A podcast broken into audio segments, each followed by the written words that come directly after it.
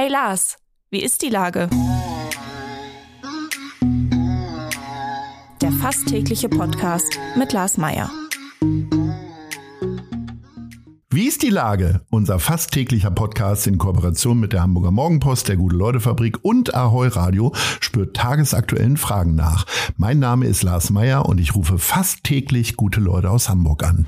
Unser Werbepartner, der das in dieser Woche möglich macht, ist das Mercado in Altona. Weihnachten steht vor der Tür. Erleben Sie magische Momente und eine festliche Atmosphäre. Ob im Mercado beim Shoppen und gemeinsamen Weihnachtsbacken für Groß und Klein – oder vor dem Mercado auf dem traditionellen Weihnachtsmarkt.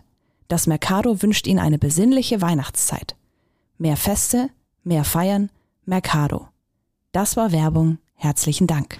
Heute befrage ich den Kulturschaffenden und ehemaligen Keyboarder der Band Echt und auch meinen Lieblingskollegen Gunnar Astrup. Ahoi Gunnar. Hallo Lars, ahoi. Lieber Gunnar, um bei einem eurer bekannten Songs zu bleiben damals von Echt. Wie viel Liebe trägst du gerade in dir, wenn du an die Zeit mit Echt denkst? Die letzten Wochen stecken voller Liebe. Es ist wirklich unglaublich, wie viel Liebe uns entgegengebracht wird, gerade als Reaktion auf die Filme, die wir veröffentlicht haben. Und die Liebe innerhalb der Band, die ist eh sehr, sehr groß.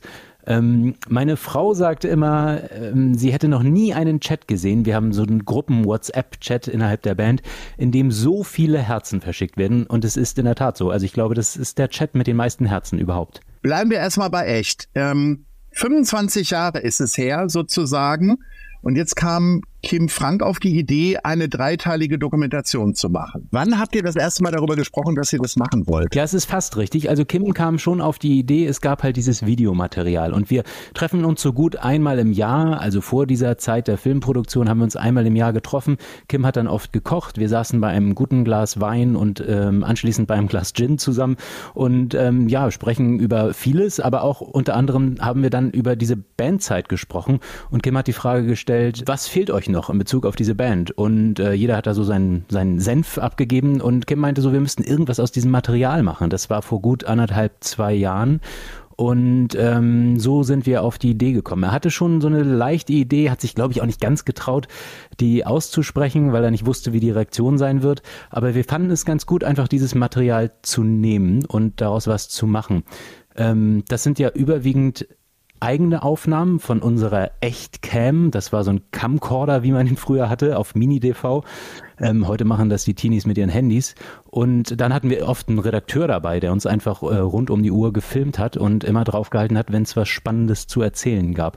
Ja, und das Material haben wir zusammengesucht. Kim hat sich wirklich durch diese 240 Stunden gewühlt, was natürlich auch äh, sehr aufwühlend für ihn war. Ich bin ganz froh, dass ich nicht alles sehen musste.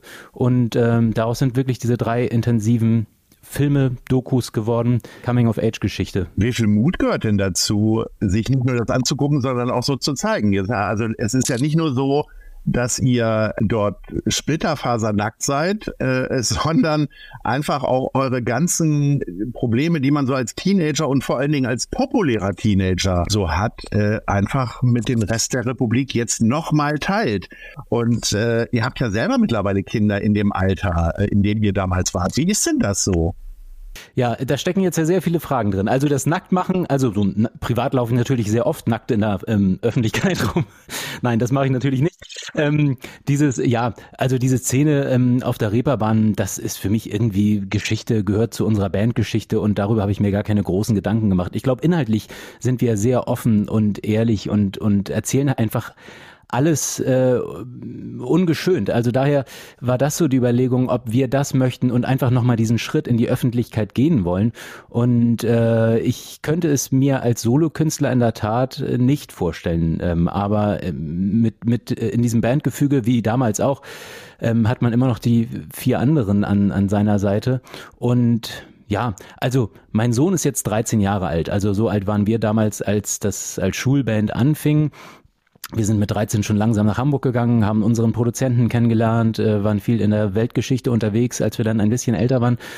Und ja, aus heutiger Sicht äh, weiß ich nicht, ob ich ihm das empfehlen würde oder ob ich ihm das erlauben würde. Auf der anderen Seite, wenn ich dann bei meinem Sohn so eine Leidenschaft spüre, wie wir sie damals gehabt haben für, für das Thema, für die Band, ähm, dann glaube ich, würde ich das genauso machen. Also ihn unterstützen an jeder Stelle.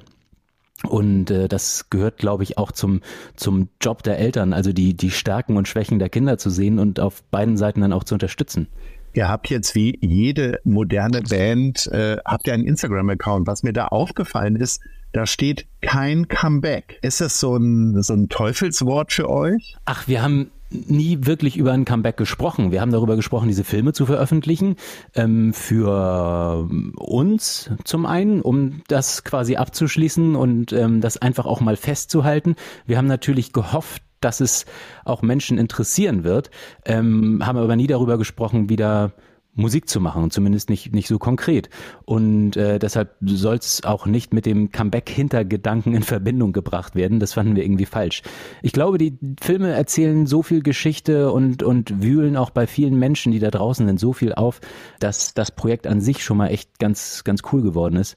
Und wie wir vorhin schon gesagt haben, uns wird gerade so viel Liebe entgegengebracht, ähm, auch bei so Menschen, die einfach gar nichts mit uns zu tun hatten. Ich saß vorhin in meinem Büro und da kam eine wildfremde Frau rein und wollte mir einfach einmal sagen, äh, dass sie die Filme gesehen hätte und, und wie, wie berührt sie von diesen äh, drei Teilen war. Und am Ende sitzen wir zusammen und es gibt eine Interviewszene, und sie, sie fand es einfach nur so schön, uns wieder zu sehen und zu sehen, wie, wie tief und innig unsere Freundschaft immer noch ist. Und äh, ja, da war ich auch sehr gerührt, als die Dame reinkam. Also das an sich ist schon äh, Projekt und Erfolg genug, finde ich. Da muss man nicht an Comeback denken. Und ich glaube, das würde es auch nicht unbedingt besser machen jetzt gerade. Ich weiß nicht, wie ihr das selber empfindet, weil du ja nun mittendrin bist, aber ich habe das Gefühl, das ist irgendwie das stärkste Smalltalk-Thema gerade, diese echt Doku. Also wo immer ich stehe oder gehe und nicht ständig, wissen die Leute von unserer beider Verbindung bei Ahoi Radio, ähm, sprechen mich Leute auf die Echt-Doku an. Und äh, ich finde es wirklich unglaublich. Was glaubst du denn, was den Nerv der, der Zeit oder der Leute so trifft an dieser Doku? Ich finde ich finde es auch verrückt. Also ich meine, ich stecke ja nun drin in der Bubble, deswegen sprechen die Menschen mich natürlich darauf an. Aber ich hätte auch nie gedacht, dass das so, so groß wird. Und ich glaube, es ist zum einen, wir merken dass ja alle, die ganzen Fernsehsendungen der 90er kommen wieder. Ähm, die Musik läuft wieder im Radio. Vor kurzem hat gerade wieder so ein Radiosender einen 90er-Tag gemacht. Also irgendwie ist der Zeitpunkt ganz gut gewählt, auch wenn wir das nicht bewusst so gewählt haben. Also die Retrowelle ist ja äh, gerade, kann man ja ganz groß mitsurfen.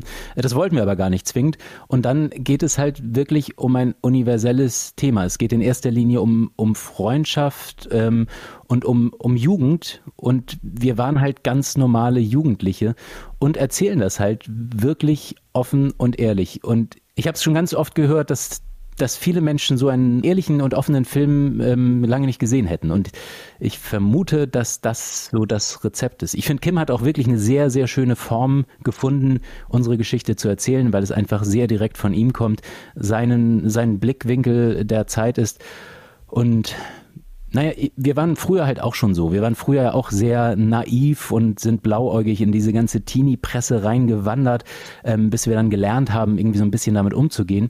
Und als naiv und blauäugig würde ich mich heute äh, nicht mehr bezeichnen, aber reflektiert. Und wir können jetzt über die Zeit sprechen mit ein bisschen Abstand und wir haben äh, unsere Probleme aus dem Weg geräumt.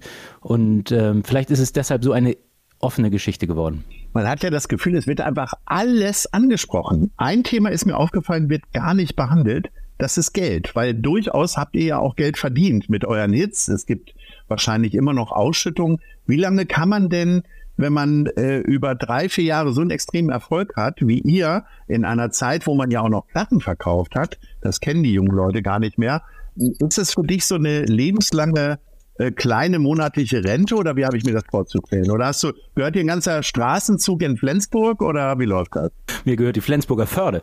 Nein, ähm, wir, das Geld war nie so ein großes Thema. Wir haben natürlich für damalige Verhältnisse recht viel Geld verdient. Für 15-Jährige haben wir viel Geld verdient. Aber man darf auch nicht vergessen, wir waren zu fünft und man muss alles durch fünf teilen. Und dann hatten wir Songwriter, das äh, haben wir auch immer erzählt. Wir haben immer mit Texterinnen und Textern, nee, mit Textern in erster Linie zusammengearbeitet, die unsere Songs geschrieben haben oder die Hits zumindest geschrieben haben.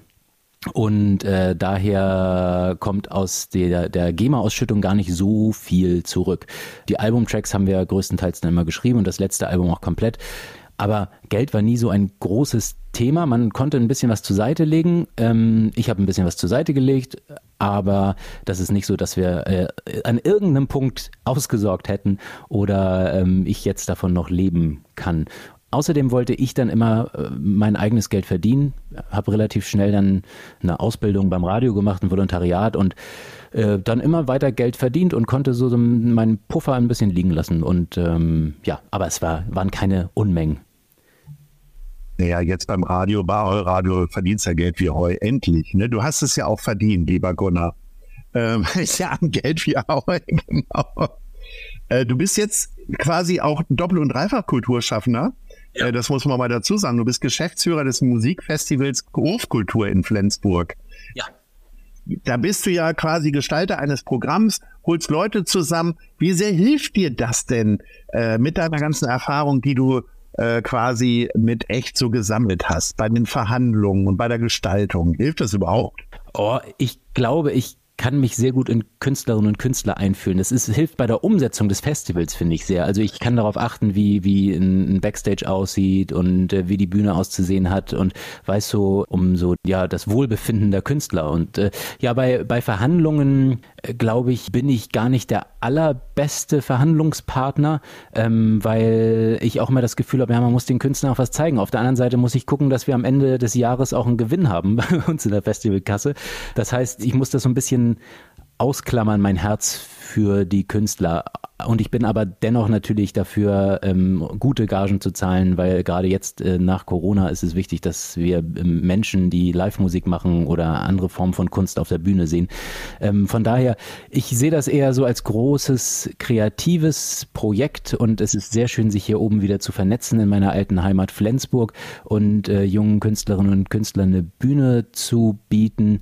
Ähm, und das hilft schon sehr als Türöffner. Aber das habe ich an vielen Stellen gemerkt. Auch beim Radio ähm, hat es sehr geholfen. Aber auch da war es ähnlich. Also ich bin ja dann zum Radiogang zu, zu Radio Hamburg zuerst und hatte die Gelegenheit, wirklich sehr interessante Musiker zu treffen. Habe Elton John mal interviewt in einem Einzelinterview oder Sting. Und das waren so äh, wirklich Erfahrungen, die mich geprägt haben. Und wenn man dann beim Radio ist, dann muss, will man ja oder soll man immer unterhalten. Dann sitzt der Programmchef im Nacken und sagt, ja, wir wollen aber wissen, äh, keine Ahnung, ähm, äh, diese privaten Fragen halt. Und ich habe aber immer Fragen zur Musik gestellt. Damit äh, habe ich mal angefangen, was dafür gesorgt hat, dass ich am Ende des Interviews dann eigentlich immer auf die privaten Fragen kommen konnte. Also ich habe den Spieß immer ein bisschen umgedreht und an solchen Stellen hilft das dann schon, weil ich weiß, wie genervt jeder Musiker davon ist, wenn es nur um, keine Ahnung, um das Geld geht beispielsweise. Wann hast du denn das letzte Mal äh, hinterm Keyboard auf einer Bühne gestanden? War das mit echt oder hast du nochmal irgendwann äh, so eine Tanzkombo gemacht oder was auch immer? Nein, nein, nein, nein, nein. Das letzte Mal auf der Bühne vor, ich glaube, es war 2012, ähm, ist unser Echtgrafiker Walter Welke gestorben. Ähm, und da gab es im Grünspan ein, ähm, einen Gedenkabend. Ähm, und da haben wir uns nochmal zusammengetan und ich glaube drei Songs gespielt auf der Bühne des Grünspan. So lange ist das schon her. Ja, das war das letzte Mal. Wollen wir mal hoffen, dass das nächste Mal näher dran ist als das letzte Mal, lieber Gunnar. Wir kommen zu unserer Kategorie. Nice. Oder Scheiß.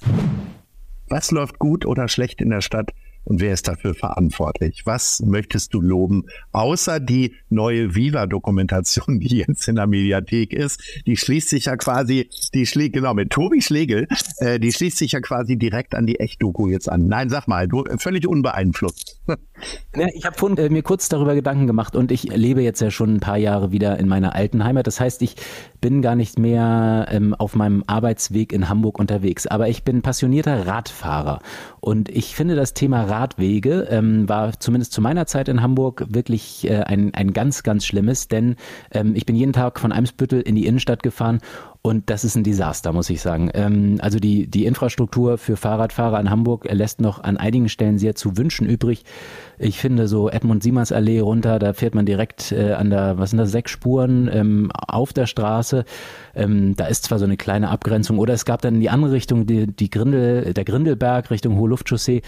Da wurden die Radwege irgendwann umgestaltet, aber es hat es auch nicht besser gemacht. Und da kann Hamburg noch einiges lernen, wenn man sich zum Beispiel, wissen wir alle, Kopenhagen anguckt oder ich war gerade in Odense in Dänemark, da gibt es auch ähm, so Fahrrad-Highways. Ähm, da glaube ich, können wir noch was tun. Na gut, dann tun wir das. Also, wer jetzt immer noch keinen Bock hat auf die Echt-Doku in der ARD Mediathek, dem ist nicht zu helfen. Der hat selber keine Jugend gehabt. Äh, lieber Gunnar, äh, vielen, vielen Dank für die vielen schönen Lieder, die du uns äh, mitbeschert hast mit deinen Jungs und vor allen Dingen für diese Doku. Das hat auch mich wieder jünger gemacht. In diesem Sinne, ahoi. Ahoi.